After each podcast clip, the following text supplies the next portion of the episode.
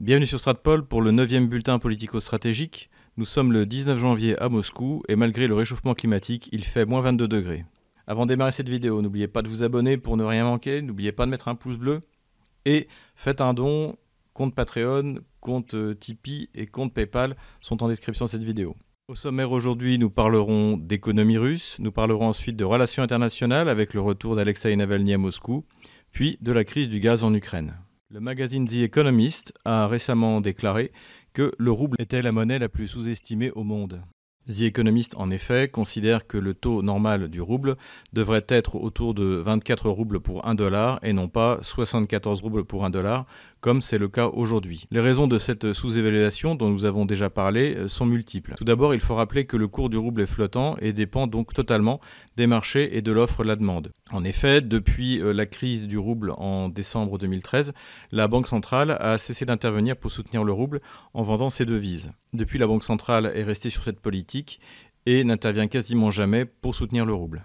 Autre point qu'il faut souligner, c'est que le rouble est de plus en plus indépendant du prix des hydrocarbures contrairement à avant où en fait lorsqu'on avait une augmentation des prix du pétrole, eh bien on avait une augmentation du rouble. Aujourd'hui, il y a une certaine décorrélation, voire une décorrélation certaine entre ces hydrocarbures et le rouble. C'est finalement davantage la politique internationale qui influe sur le cours du rouble. Ces derniers mois, le rouble a fortement baissé et aujourd'hui pour 1 euro à quasiment 90 roubles parce que les marchés craignent de nouvelles sanctions occidentales contre la Russie. Soulignons enfin que pour le gouvernement russe, avoir un rouble bas est une excellente chose. Cela permet d'équilibrer le budget puisque les revenus de l'État russe sont pour bonne partie en dollars grâce aux exportations et pas seulement les exportations d'hydrocarbures. Ensuite, cette baisse du rouble favorise les produits russes sur le marché russe, tandis que cela donne un gain de compétitivité significatif pour les produits russes à l'export. Notamment, ça fait de la main-d'œuvre russe une des moins chères sur le marché.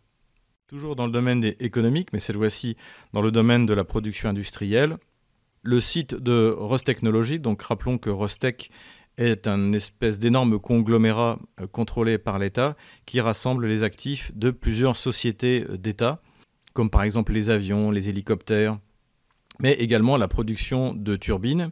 Et donc sur le site de ce groupe, il a été annoncé que la compagnie russe Saturn serait capable de produire à partir de 2023 et en série des turbines à gaz d'une puissance entre 90 et 130 MW. Le nom de cette turbine est le GTD 110M. Ce qui est intéressant, c'est que c'est grâce aux sanctions, une fois de plus, que la Russie doit cette réindustrialisation suite à la crise qui avait eu lieu en 2014 en Crimée. En effet, à cette époque, les autorités russes suite à l'embargo électrique imposé à la Crimée par l'Ukraine, avait utilisé des turbines à gaz euh, russo-germaniques, puisque en fait c'était une joint venture entre Silovay Machine et Siemens. Donc les Russes avaient utilisé des turbines produites par CJV pour les installer dans deux centrales électriques euh, en Crimée pour ne pas subir les sanctions non seulement des États-Unis mais de l'Union européenne, la compagnie Siemens avait déclaré qu'elle allait baisser son activité en Russie et à terme d'ailleurs la jeune voiture a disparu. Silovay Machine, donc, qui est l'ancien partenaire de Siemens en Russie, a été chargé par le gouvernement russe de développer une turbine d'une puissance équivalente de celle qui était alors produite par Siemens et par euh, Machine, autour de 180 MW. Donc une nouvelle fois, grâce aux sanctions occidentales, les sociétés européennes comme Siemens ou comme Alstom vont perdre de l'argent et vont se trouver face à un concurrent qui est russe. Tant mieux pour la Russie et tant pis pour nous. Parlons un peu de politique internationale. Joe Biden, qui deviendra officiellement président américain demain, a nommé Victoria Noland vice-secrétaire d'État. Victoria Noland était cette personne qui, occupant le même poste sous Obama, était venue avec des petits pains pour les offrir aux Berkut, l'équivalent des CRS en Ukraine, au moment de la révolution de Maïdan. Contrairement à ce qu'on pourrait croire, pour la Russie, c'est plutôt une bonne nouvelle. La première raison, c'est que les Russes n'aiment pas les surprises et qu'avec Victoria Noland, ils savent exactement à quoi s'en tenir. La deuxième raison, c'est que Victoria Noland fait partie de ces personnels de plus en plus nombreux au sein euh, des diplomaties occidentales qui ne maîtrisent pas euh, ni les questions diplomatiques ni les questions de relations internationales. Sans Victoria Noland au département d'État, sans John Brennan à la tête de la CIA, jamais la Russie n'aurait pu récupérer la Crimée. C'est la mauvaise analyse de la situation exacte en Ukraine et en Crimée qui a permis à la Crimée de rejoindre la mère patrie et aux républiques du Donbass d'espérer un jour en faire autant. L'événement international dont on parle partout, en tout cas dans les médias occidentaux, c'est le retour d'Alexei Navalny en Russie. Avant de rentrer sur les détails de ce retour, il convient de se poser la question pourquoi rentre-t-il? En effet, Alexei Navalny risque la prison. La raison principale est qu'en fait, il est payé pour ça. Alexei Navalny sera incapable de maintenir son niveau de vie et ses sponsors en restant en Allemagne et devenant une figure lointaine, un peu sur ce que l'on observe actuellement avec Madame Tikhanovskaya euh, en Lituanie. Donc il est obligé de revenir pour continuer à être au cœur de cette opposition hors système et de bénéficier des sponsors internationaux.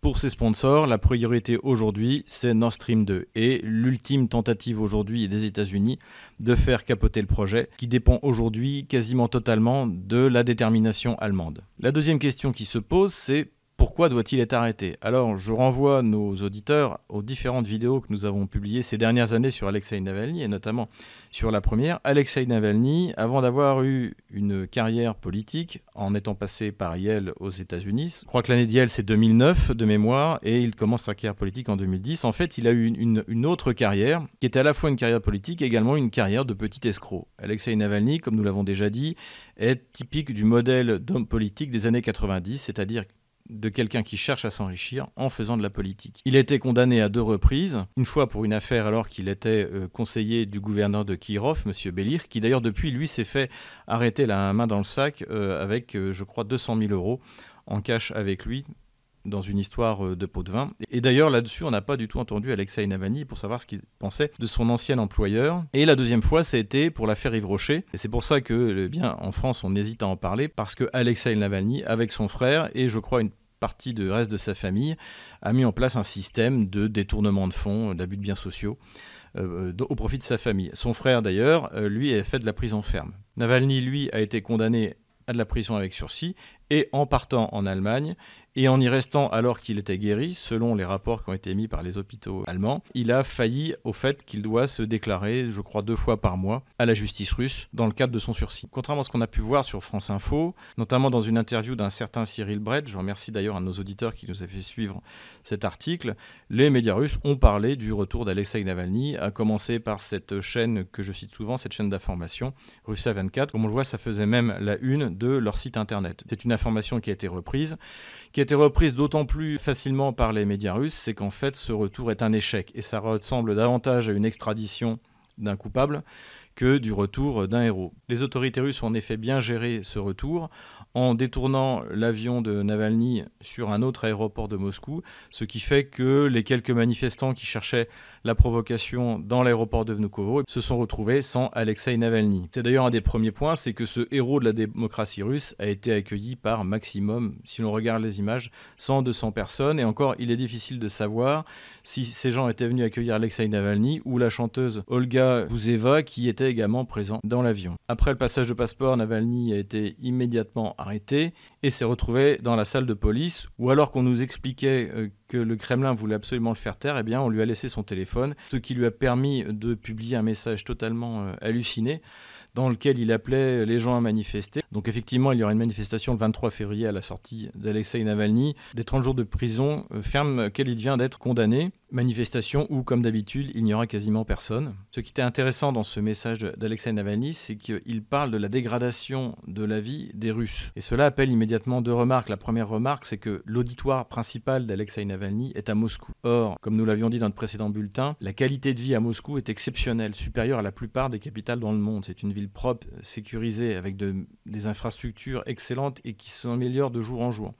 Donc parler de dégradation de la vie, notamment des moscovites, n'a aucun sens. Deuxièmement, ce qui a dégradé la vie des Russes en 2020, ça a été le confinement. Confinement qu'Alexei Navalny et euh, Gouriev, je vous renvoie à nos vidéos qu'on avait fait au début de la crise euh, du Covid en Russie, ce sont eux les premiers qui ont fait pression, qui ont repris les modèles stupides de projection de Ferguson ou en annonçant des, des centaines de milliers de morts. Donc Alexei Navalny et son groupe d'agitateurs font partie de ceux qui sont responsables de cette catastrophe économique qui a été déclenchée par le confinement.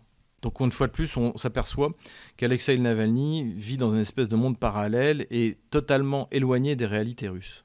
Une des hypothèses qui a été émise en Russie par certains observateurs, c'est qu'en fait, sur le modèle biélorusse, les sponsors d'Alexei Navalny essaieraient de mettre en place Yulia Navalny à la place de son mari. Yulia Navalny a tout de même peu de charisme et j'ai du mal à croire que les sponsors soient désespérés à ce point-là. De toute manière, dans un mois, on verra si Alexei Navalny va être condamné à la prison ferme ou s'il va encore bénéficier d'un sursis. Rappelons que tout le mouvement d'Alexei Navalny, son soi-disant fonds de lutte contre la corruption, est également sous une enquête très grave pour blanchiment d'argent, puisque les sponsors d'Alexei Navalny, d'après ce qu'on connaît des premiers éléments de l'enquête, le finançaient par des bitcoins, par du cash, etc. etc. Donc euh, beaucoup de personnes d'ailleurs sont impliquées dans ce blanchiment d'argent. Les réactions internationales des Occidentaux ont été immédiates, surtout d'ailleurs pour les pays baltes, donc qui se sont mis immédiatement à menacer la Russie de sanctions. Donc, pour vous donner un, ordre d'idée dans le rapport de force, c'est comme si le Zimbabwe menaçait de sanctions euh, le Royaume-Uni. Donc après les pays baltes, la France, comme toujours, jamais avare de donner des leçons sur la manière de traiter ses opposants, s'apprête à sourire quand on connaît la situation en France. Et puis ensuite l'Union européenne, les États-Unis, etc., etc. Évidemment, la Russie est un pays souverain. Et d'ailleurs, le ministre Sergei Lavrov a souligné que c'était aussi un moyen pour les Occidentaux de détourner euh, l'opinion publique de leurs propres problèmes intérieurs qui sont bien pires que ceux qu'on a en Russie, notamment en France. Un de nos commentateurs sur notre page YouTube nous a demandé ce que nous pensions d'une émission qui est sortie sur la question, donc sur euh, France Culture, qui était censée traiter justement du retour d'Alexei Navalny. Alors il y avait d'un côté un journaliste du Monde, Marc Semo, et de l'autre deux universitaires, dirons-nous, une dont nous avons déjà parlé, Natalia Kostouyeva-Jean, qui travaille pour l'Institut français des relations internationales, et une autre que je ne connaissais pas, Clémentine Fauconnier, qui est euh, maîtresse de conférence, maintenant on dit plus maître de conférence, mais maîtresse de conférence en Alsace et qui est une spécialiste de la vie politique intérieure russe. La première chose qu'on peut dire, c'est que, concernant Marc Semo, c'est un journaliste. Donc, il a enchaîné les tartes à la crème et les niaiseries. On a eu le droit à la Russie avec le PIB de l'Espagne. On a eu le droit à la Russie puissance pauvre. Donc tout ça, j'y ai répondu dans d'autres vidéos. Cela dit, il est difficile d'en vouloir à Marc Semo. C'est un journaliste et il fait du journalisme. Donc ça vole pas très haut et en soi, il ne fait que son travail. En revanche, ce qui est plus navrant, c'est la prestation de deux spécialistes, donc Madame Kostueva et Madame Fauconnier. On a eu le droit de nouveau à du pathos, à de la moraline, en nous expliquant en gros que Poutine est méchant et que Navalny est très courageux, etc., etc., etc. Écoutez, donc Madame Kostueva et Madame Fauconnier, eh bien, Navalny est un héros des temps modernes et l'avenir de la Russie passe par lui. Donc tout cela est ridicule. De toute manière, si vous regardez les prestations de ces personnes sur les autres sujets sur la Russie, tout ce qu'elles ont annoncé, ne se sont jamais réalisés. C'est exactement comme tous ces analystes qui expliquaient en 2014 que l'Ukraine avait choisi l'Europe en refusant de voir que non, une moitié de l'Ukraine avait choisi l'UE et l'autre, l'Ukraine, celle de l'Est, était toujours tournée vers la Russie. Et c'est ça qui juge la qualité d'un analyste en fait. Si vous pouvez regarder les euh, pronostics que vous avez faits il y a cinq ans sans rougir, eh bien c'est que vous avez eu raison. Et aujourd'hui encore, ce que raconte ce genre d'universitaire eh ne, correspond à rien vis à -vis de la réalité. Dernier point pour aujourd'hui, la crise du gaz en Ukraine. De nombreuses manifestations ont en effet lieu dans toute l'Ukraine en ce moment pour protester contre l'augmentation intenable, insoutenable des prix du gaz pour les citoyens ukrainiens. Cette augmentation des prix du gaz a une double origine. La première, eh c'est une exigence du Fonds monétaire international, comme l'a rappelé récemment le ministre des Finances ukrainien. Et deuxièmement, c'est aussi le système qui a été mis en place à l'époque de Petro Poroshenko pour, soi-disant, refuser d'acheter du gaz à la Russie. En fait, ce qui se passe, c'est que la Russie euh, livre du gaz qui passe par l'Ukraine, et l'Ukraine rachète ce gaz qui d'ailleurs n'a jamais quitté son territoire à des pays comme la Slovaquie qui lui revendent donc son propre gaz euh, avec bien sûr eh bien, une commission. Ce système est évidemment très opaque, on soupçonne euh, qu'il profite aux anciens dirigeants ukrainiens et à d'autres dirigeants qui sont encore au pouvoir. Et il est évident, et d'ailleurs certaines personnes le proposent régulièrement en Ukraine, que si Kiev achetait directement son gaz à la Russie, ça lui coûterait moins cher. L'excuse qui avait été donnée à Petro Poroshenko, c'est qu'il ne voulait plus acheter un mètre cube de gaz à la Russie, mais en fait la réalité c'est que cela contribue à ruiner les citoyens ukrainiens, mais tandis que ça enrichit eh bien, la classe des corrompus qui se sont installés à la tête de l'Ukraine grâce à Maïdan. Que vont donner ces manifestations? Elles procèdent un peu sur le style des Gilets jaunes, c'est-à-dire que des axes sont bloqués. Kiev a promis de baisser les prix, mais encore une fois, pourquoi le FMI n'est pas d'accord. Et bien sûr, cela contribue à discréditer encore davantage le pouvoir central vis-à-vis des régions ukrainiennes qui pensent de plus en plus, notamment celles de l'Est, eh bien que dans le Donbass, on a le gaz au prix russe. Voilà, j'espère que cette vidéo vous a plu. Regardez en description ce que vous pouvez faire pour nous.